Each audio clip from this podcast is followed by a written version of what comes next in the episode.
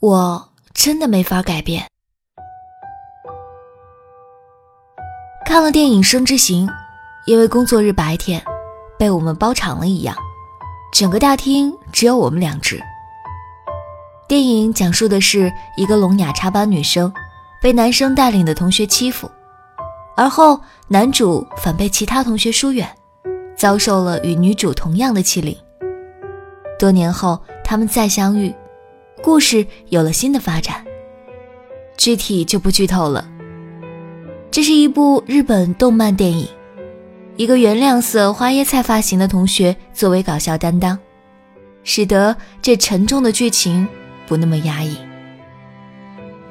最后，我最喜欢的部分是，同学们其实并没有如其他剧中变了一个人一样，而是大家还是大家，不完美，大缺点，这样的朋友们可以一起度过漫长岁月。